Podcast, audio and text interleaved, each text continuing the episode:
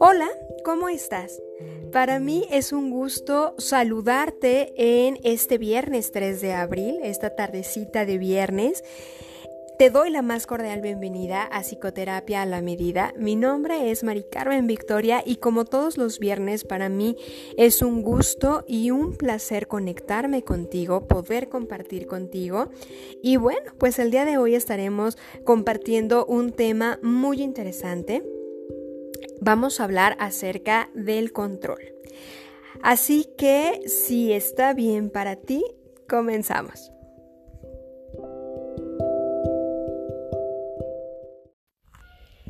Si estuvieras con un número de personas e, e, hicieras una encuesta preguntando ¿quién es controlador?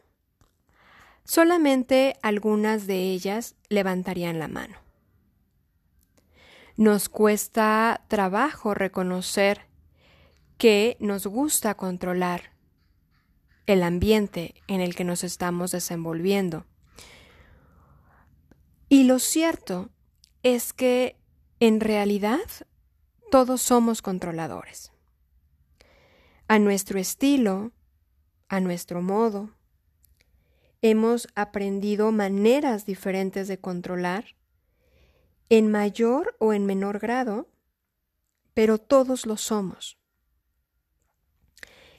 Sin embargo, aun cuando hay personas o situaciones que nos sacan de control,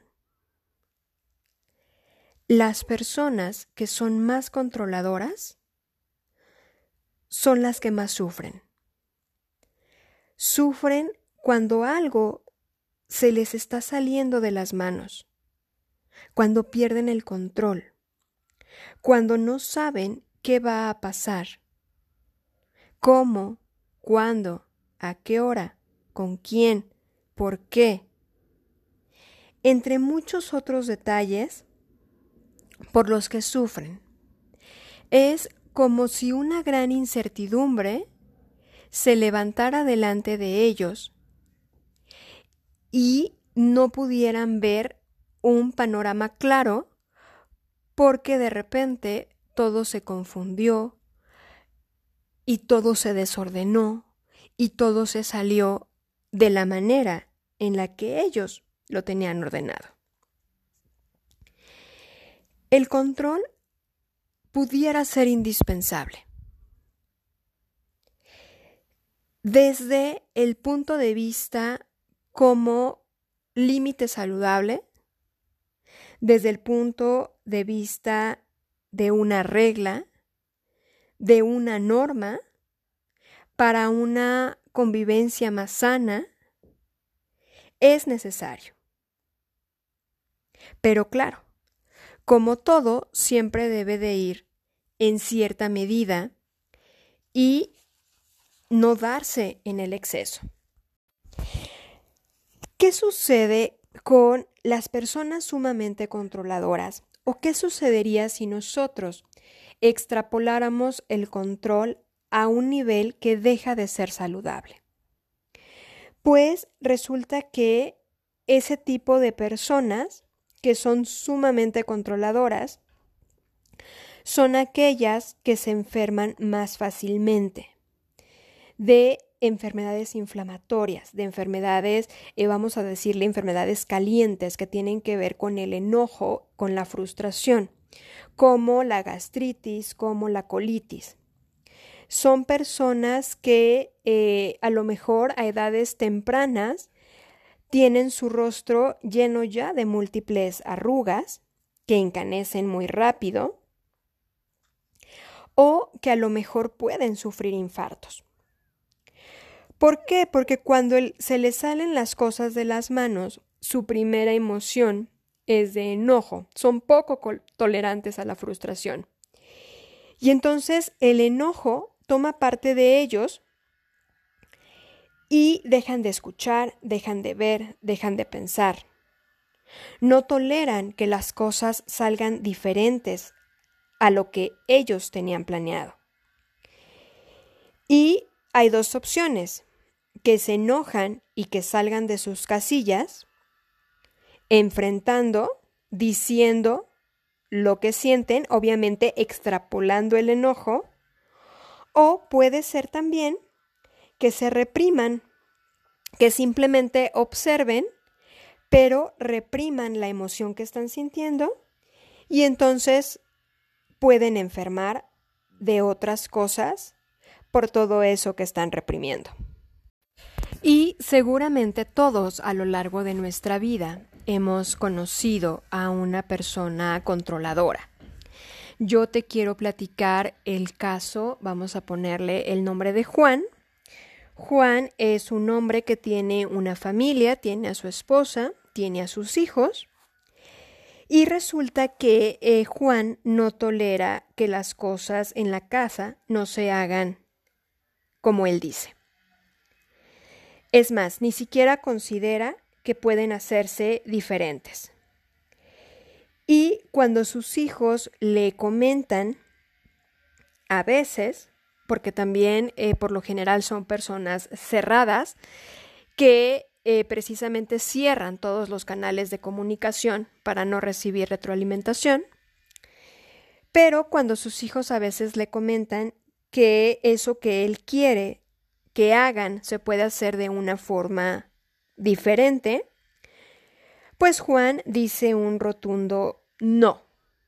Lo harás ahora y como yo te digo. Juan suele llegar a su casa todos los días del trabajo y en vez de convivir con su familia, se molesta por cosas sin importancia. Él cree que la disciplina es importante, lo cree firmemente y no considera que no se cumplan los deberes del hogar.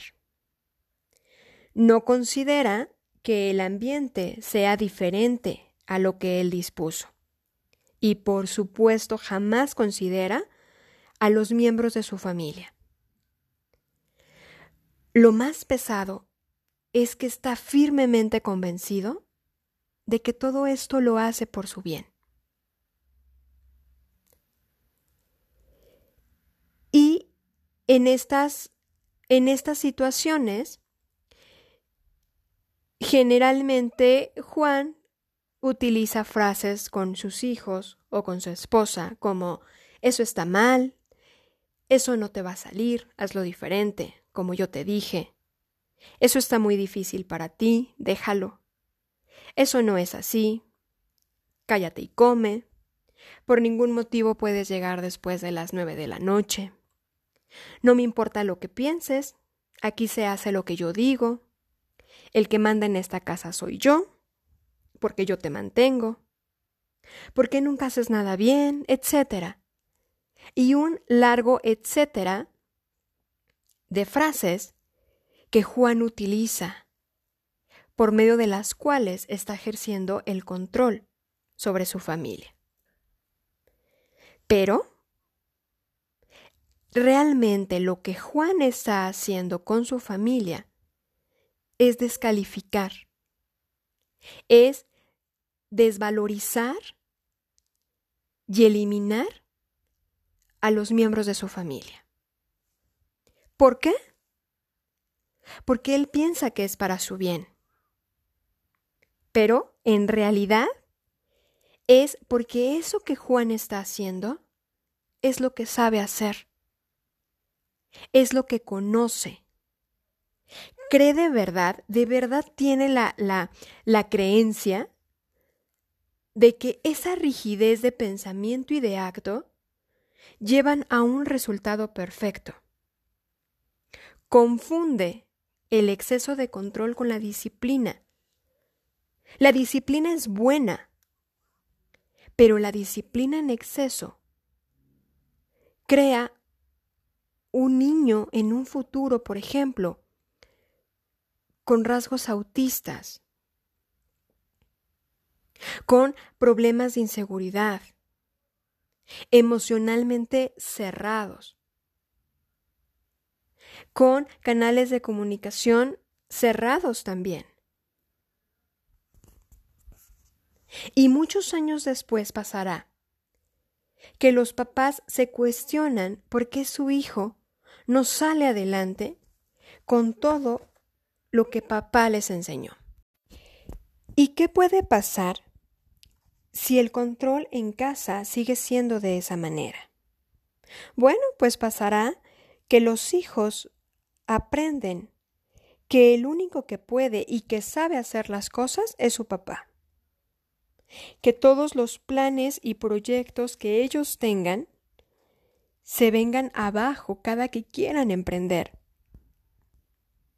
Que callen sus emociones ante la figura paterna con todo lo que eso conlleva. Que aprendan que los papás deben ser firmes y rígidos. Que sepan que un papá no es cariñoso. Y bueno, pues al final de la historia quedará un papá controlador,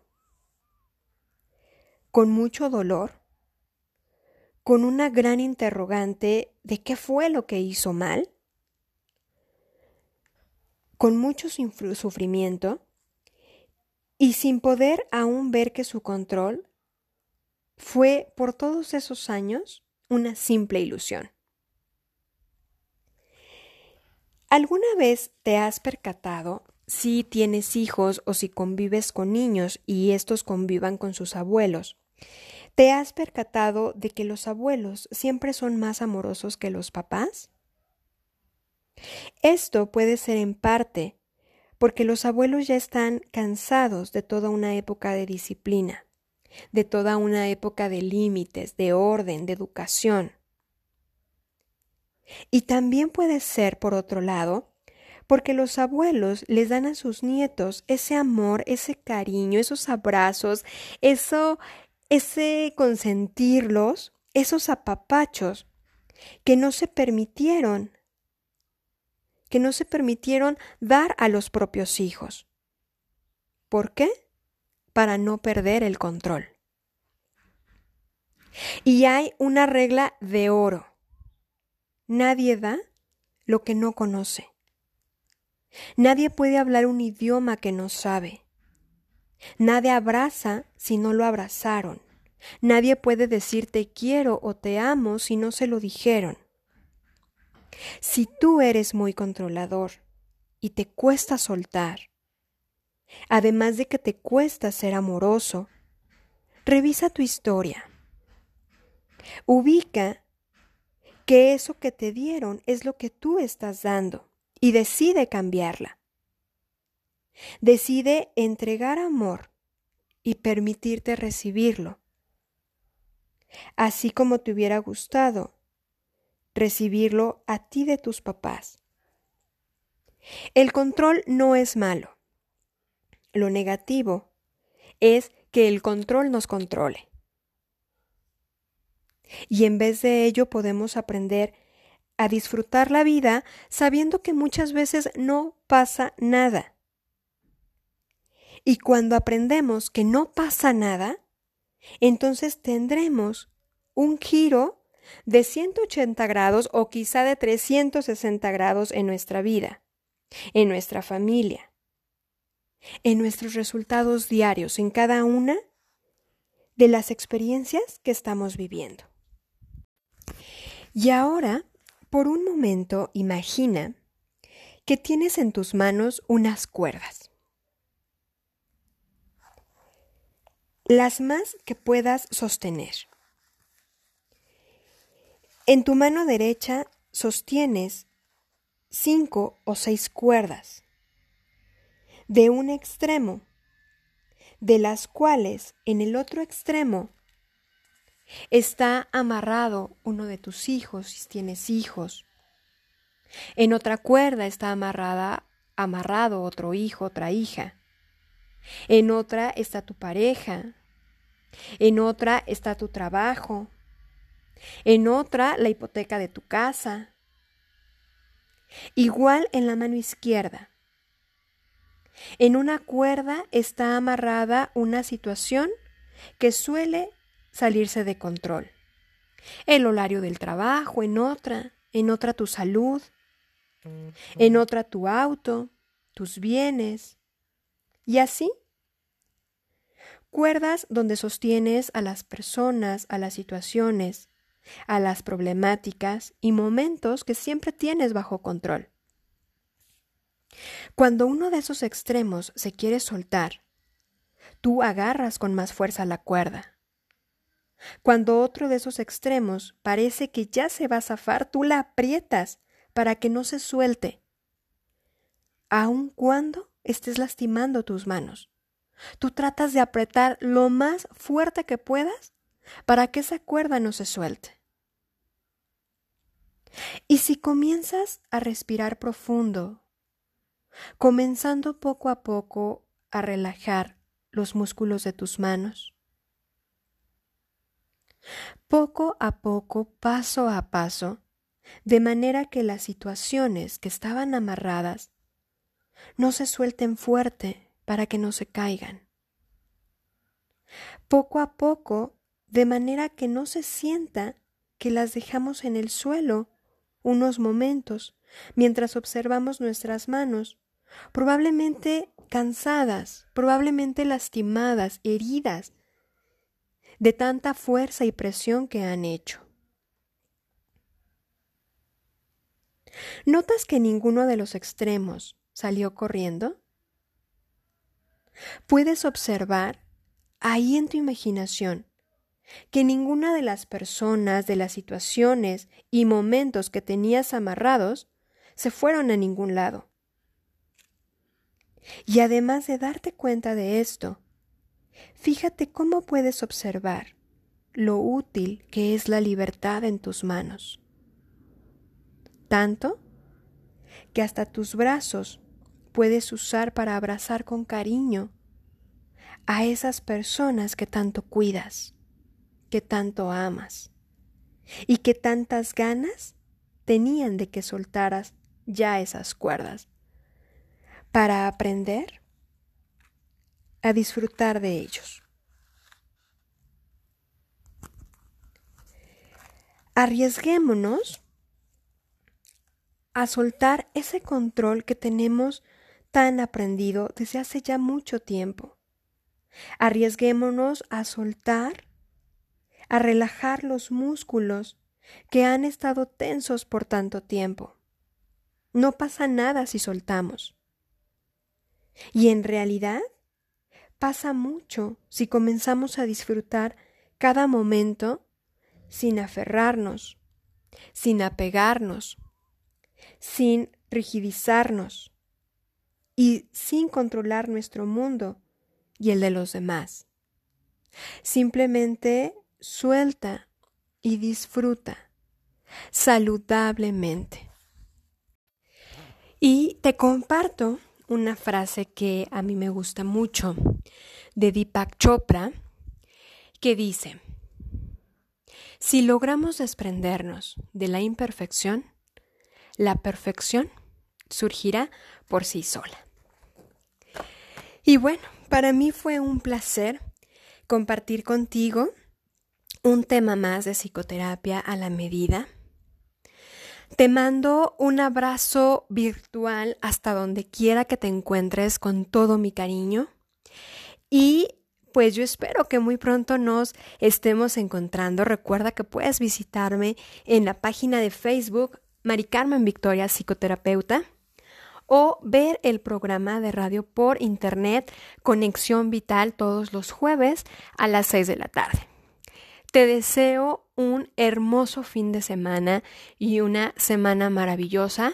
Nos encontramos el siguiente viernes con otro tema más aquí en Psicoterapia a la Medida. Bye.